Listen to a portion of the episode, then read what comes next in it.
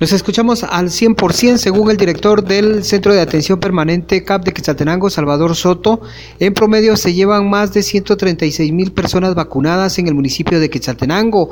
Es por ello que continuarán con la vacunación a la población del municipio y durante este fin de semana se estará habilitando el puesto de vacunación que se ubica en la Universidad Mariano Galvez en la zona 2 de la ciudad de Quetzaltenango. Es el director del Centro de Atención Permanente quien da detalles.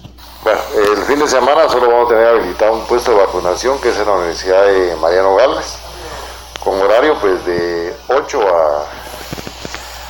a, a 13 horas.